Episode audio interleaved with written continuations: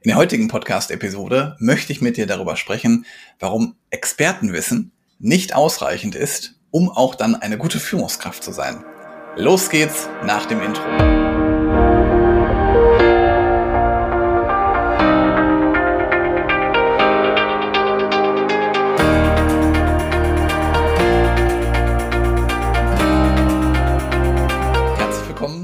Podcast-Episode in meinem Podcast Führungskraft, dein Podcast für mehr Erfolg mit sozialem Verständnis und moderner Führung. Schön, dass du da bist, schön, dass du eingeschaltet hast. Und wenn wir uns vorher noch nicht gehört haben, ich bin Helge, Helge Schräder, und ich möchte hier in diesem Podcast mein erprobtes Leadership-Wissen mit dir teilen, das den Menschen in den Fokus rückt. Für mich ist es total wichtig, am Zahn der Zeit zu sein und immer die aktuellen Herausforderungen von Führungskräften zu kennen. Und deswegen tausche ich mich beispielsweise auch regelmäßig mit vielen Führungskräften aus. Und vielleicht kennst du das auch, dass ein Experte zur Führungskraft wird. Und in den meisten Unternehmen funktioniert das immer noch so. Das war letztendlich bei mir auch nicht anders. Ich war auch Experte in einem Gebiet und mir fiel dann aber spätestens auf, als ich dann in der Führung war, dass das Expertentum nicht ausreichend ist für eine gute Führungskraft. Zur Ernennung zur Führungskraft passiert so viel im Umfeld, du wirst letztendlich ganz anders wahrgenommen als Teamleiter und deswegen gehört mit zu der Ernennung, dass du Führungskraft bist, viel mehr hinzu. Und wenn wir mal zurückschauen, ist es vor allen Dingen so, dass mir mein Fachwissen auch dabei geholfen hat, den nächsten Karriereschritt zu gehen. Das heißt also, weil ich in etwas gut war, sind andere auf mich aufmerksam geworden und deswegen bin ich Führungskraft geworden. Und das ist natürlich auch nochmal grundsätzlich ein anderes Problem, dass auch teilweise auf der Expertenseite in Unternehmen viel zu selten äh, Karrierenmöglichkeiten gibt. Aber genau das ist es. Letztendlich wirst du halt von einem guten Experten oft zur Führungskraft befördert. Und wenn ich mal rückblickend schaue, was für einen Fehler habe ich da gemacht, dann ist es vor allen Dingen gewesen, dass ich in meiner ersten Führungsaufgabe noch viel zu viel vom Tagesgeschäft übernommen habe.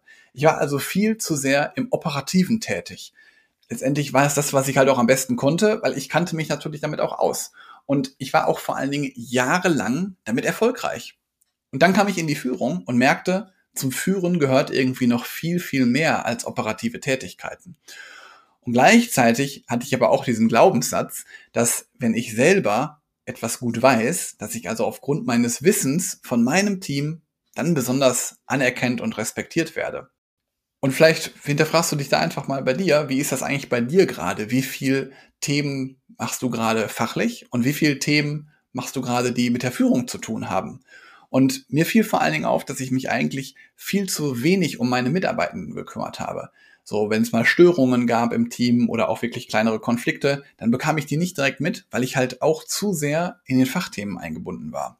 Und da fiel es mir zum Beispiel auch schwer, einen Umgang zu finden mit kritischen Gesprächen, weil ich einfach nicht wusste, wie ich ein solches Gespräch am besten aufsetze, um den Mitarbeiter danach nicht zu verlieren. Deswegen bin ich halt eher solchen Gesprächen aus dem Weg zugegangen, weil ich halt eine Komfortzone hatte und die Komfortzone, das waren eher fachliche Themen. Und im Nachgang betrachtet, wenn ich mal zurückschaue, habe ich mich da als Führungskraft nicht wirklich weiterentwickelt. Und irgendwann fragte ich mich, wenn du Experte in deinem Team bist, wofür brauche ich denn dann eigentlich noch mein Team? Und meine Erkenntnis heute ist, und die möchte ich gerne mit dir teilen, du bekommst selbstständige und mitdenkende Mitarbeitenden nur, wenn du dich selbst zurücknimmst. Das heißt, du hältst viel mehr Respekt in deinem Team, wenn du mal Aufgaben abgibst, wenn du dir einfach mal Zeit für deine Führung nimmst, Zeit für dein Team nimmst, Zeit für jeden Einzelnen. Und dann kannst du dich auch noch viel besser auf deine Aufgabe konzentrieren, das ist nämlich Menschen besser machen, Menschen zu entwickeln. Und letztendlich ist es doch viel schöner für dich, wenn deine Leute dir mal erklären, wie etwas funktioniert. Und du kannst dann die Fäden in der Hand halten und managst ausschließlich nur noch die Themen, dass also nichts verloren geht. Und wenn du etwas nicht weißt, dann ist das völlig okay. Da kann ich dir auch aus Erfahrung sagen, steh ruhig dazu. Du musst nicht auf jede fachliche Frage eine Antwort haben. Also übernimm die Führung, lass mal fachliches los, weil dann hinterlässt du wirklich Spuren als Führungskraft. Und wenn du es leichter in deiner Führung haben willst, wenn du deine Mitarbeitenden selbstständig und eigenverantwortlich begleiten möchtest und sie vor allen Dingen zu Mitarbeitenden machen möchtest, die auch ohne dich auskommen, dann schreib mir gerne. Ich schaue mir mal einfach deine individuelle Situation an, welche Herausforderungen du gerade hast und gib dir einfach mal kostenfrei auf deine Situation zugeschnittene Lösungen. Und ja, da freue ich mich einfach von dir zu lesen oder zu hören. Und dann wünsche ich dir jetzt noch einen tollen Tag mit viel Führungszeit, die dir und deinem Team zusteht. Ciao!